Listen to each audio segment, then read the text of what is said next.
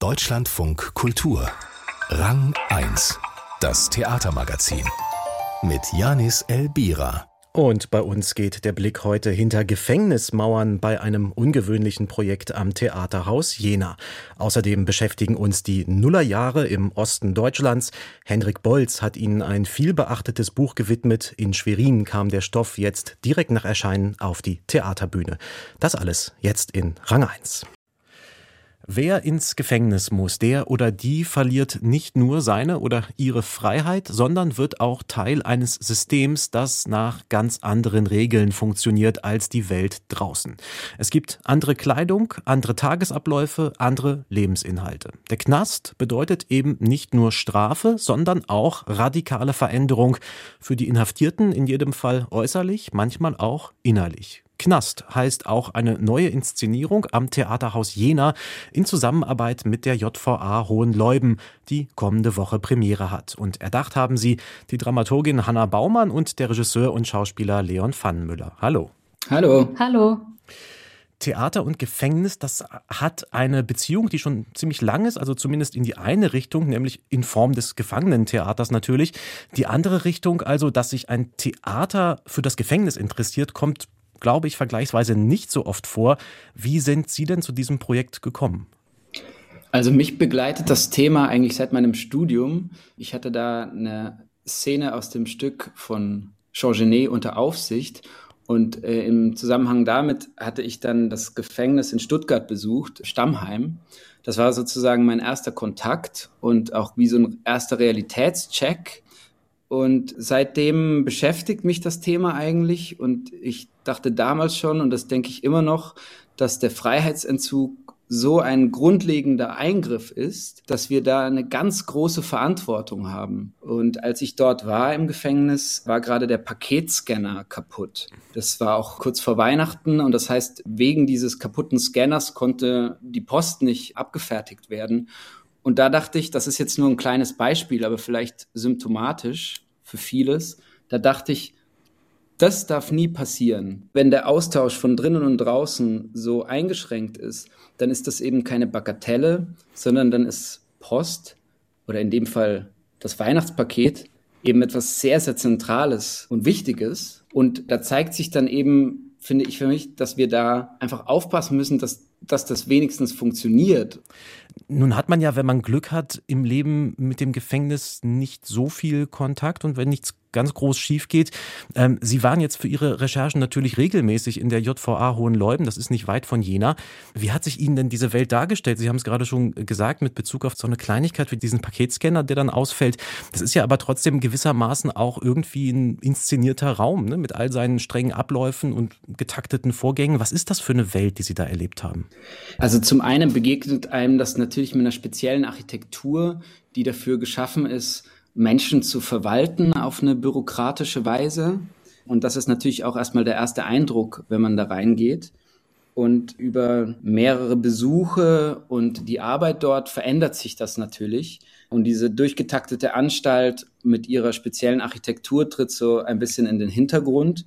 Und die konkreten Begegnungen und der konkrete Austausch mit den Menschen, mit denen wir dort gearbeitet haben, tritt dann in den Vordergrund. Also die JVA Hohenleuben ist ein, ein Gefängnis für Kurzstraftäter, äh, für Erst- und Kurzstraftäter. Das heißt, das ähm, längste Strafmaß dort sind fünf Jahre. Und in dem Spektrum sozusagen bewegt sich ähm, auch, was die Taten sind. Was uns natürlich in der Recherche total begleitet hat, ist die Frage, welche Position nehmen eigentlich die Taten oder die Verbrechen der Menschen ein? Welche Rolle spielen die in unserem Kontakt mit den Menschen und auch, was spielt es dann für eine Rolle für die Bühne eigentlich? Und darum dreht sich auch, würde ich sagen, ähm, unsere Stückentwicklung sehr stark. Welche eigenen Vorstellungen haben wir, hat man, hat die Gesellschaft eigentlich von Gefängnis und den Menschen dort? Und was ist eigentlich das, was einem dann begegnet oder wie kann man eigentlich hinter diese Bilder gucken sozusagen?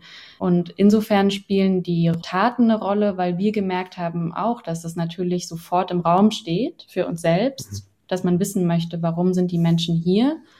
Die Gefangenen selber haben uns auch erzählt, dass sie untereinander das auch meistens sofort wissen wollen, zumindest in der Zelle, wie man sich teilt.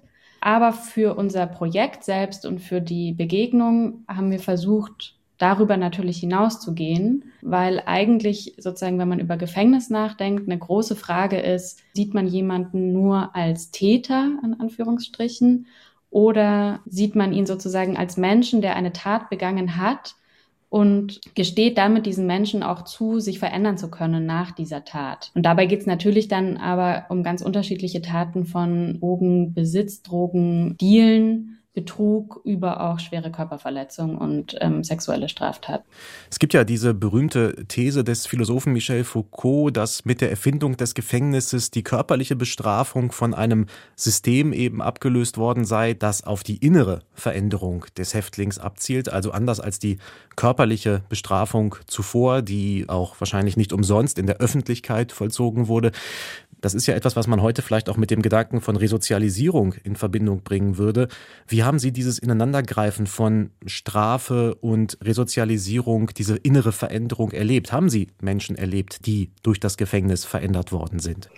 Tatsächlich ist es so, dass dieses Thema Resozialisierung ist sozusagen der Knackpunkt in diesem ganzen Thema Gefängnis, weil sich daran festmacht, welche Erwartungen haben wir an Gefängnis und auch an Täter.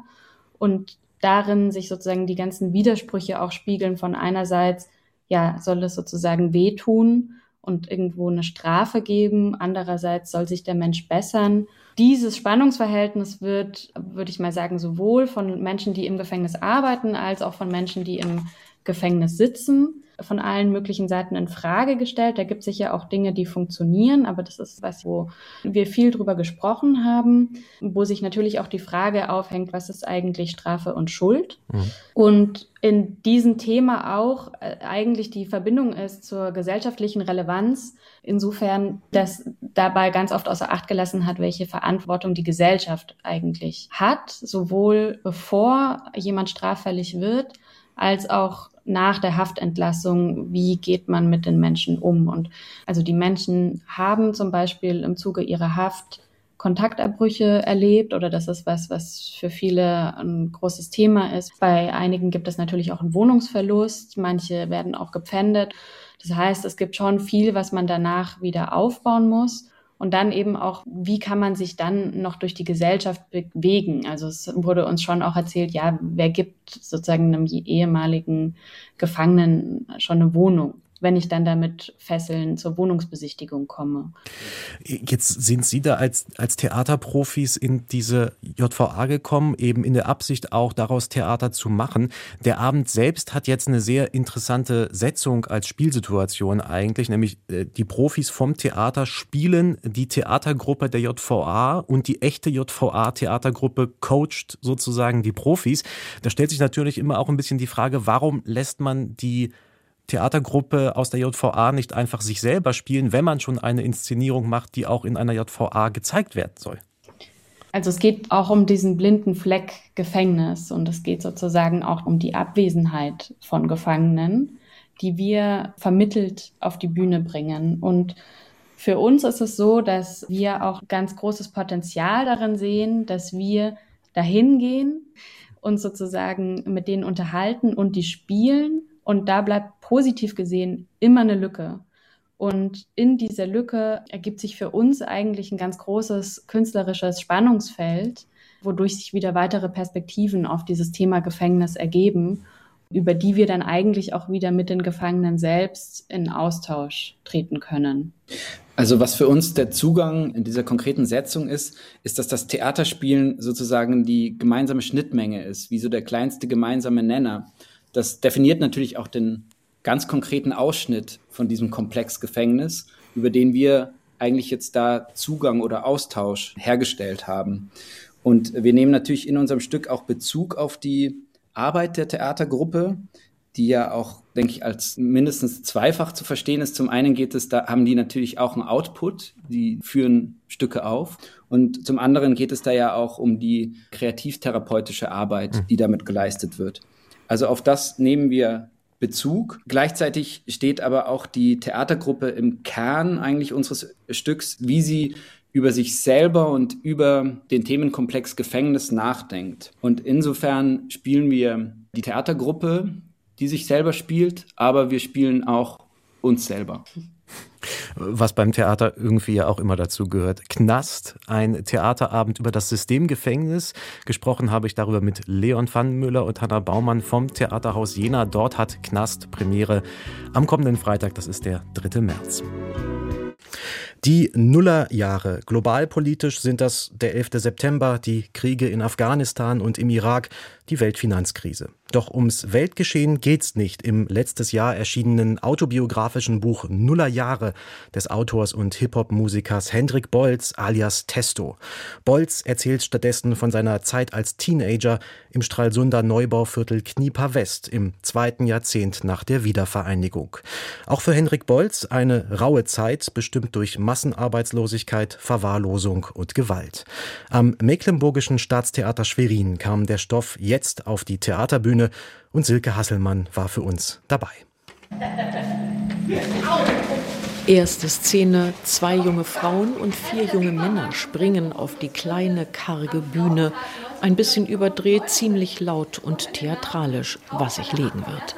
Stellt sich heraus, sie alle sind Hendrik, der Ich-Erzähler, unterwegs auf der Autobahn von Berlin Richtung Ostsee.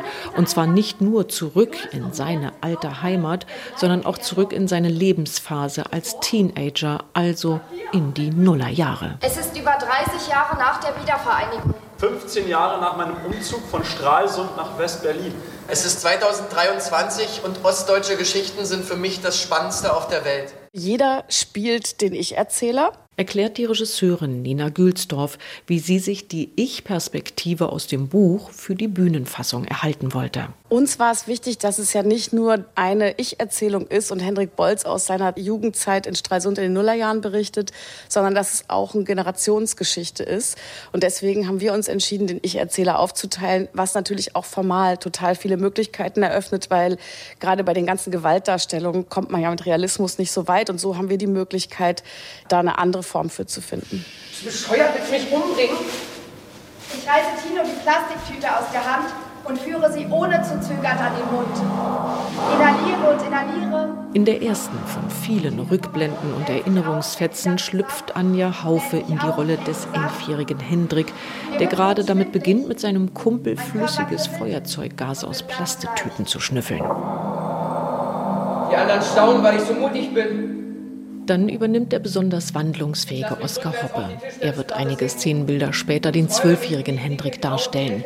Der wird Zeuge eines brutalen Angriffes durch einen mittlerweile rechtsradikal gewordenen Sandkastenkumpel auf einen kleinen radfahrenden Jungen. Später verkörpert er den bereits an Alkohol und Drogendauerrausch gewöhnten Hendrik oder auch jenen, der sich im Boxclub anmeldet. Viele trauten sich abends nicht mehr auf die Straße und erhoffen sich vom Training ein Stück Selbstvertrauen. Schnell sollte Abhilfe geschaffen werden. Und so lernte man anfangs neben einfachen Abwehrtechniken vor allem wachsam sein, aus dem Weg gehen, nicht in die Augen schauen, nicht provozieren. Wir sind alle nicht in dem Milieu groß geworden äh, und Theater hat immer mit Anmaßung zu tun, aber hier hat es sich besonders anmaßend angefühlt, wenn man dann nur Klischees bedient und versucht cool und hart zu sein und einem wirklich auf die Fresse zu hauen und einen wirklich zu demütigen. Aber den Prozess mussten wir durchlaufen, um dann zu sagen, okay, das nehmen wir wieder weg, haben es einmal erlebt, haben es einmal durchgespielt und jetzt finden wir Übersetzungen dafür. Was Oskar Hoppe vom Mecklenburgischen Staatstheater mit dafür meint, ist vor allem die damals im Osten weit verbreitete Gewalt. Sie steckt im besten Fall in verletzendem Sprachgebrauch oder im nicht miteinander reden können, weil die Eltern nach dem schlagartigen Systemwechsel von 1990 immer noch vor allem mit sich zu tun haben. Na Schubert, was quatsch du für Scheiße, halt dein dummes Maul. Alter, Busch war in Stralsund, überall Scharfschützen, Bullen, alles war abgesperrt, kriegt ihr gar nichts mehr mit? Was in und mit dem jungen Hendrik vorgegangen ist, das setzt die Schweriner Inszenierung ideenreich um. Musik spielt dabei auch eine Rolle. Klar ist doch aus Hendrik Bolz später in Berlin der Rapper Testo geworden.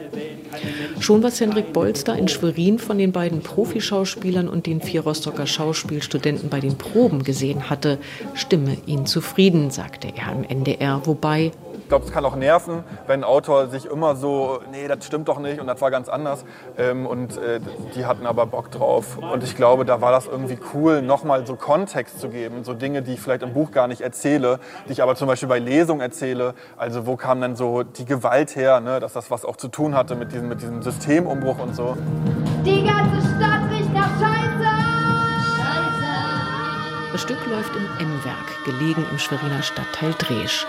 Wie im Stralsunder Knieper West wurde auch hier zu DDR-Zeiten im Rahmen des Wohnungsbauprogrammes ein riesiger Plattenbaubezirk für über 20.000 Menschen errichtet, damals vor allem junge Familien.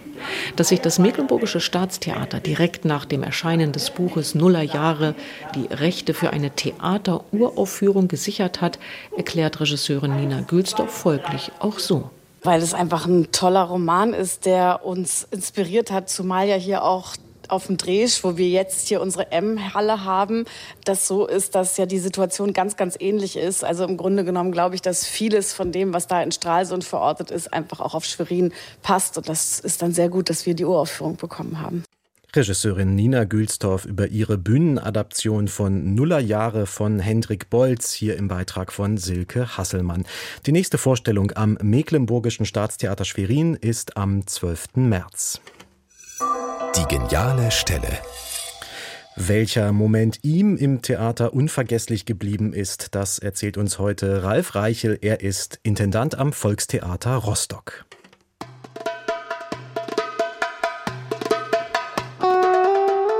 Meine geniale Stelle im Theater war bei Herbert Fritsch, als er noch Schauspieler war und auf der Bühne sich durch einen unendlich langen Monolog kämpfte.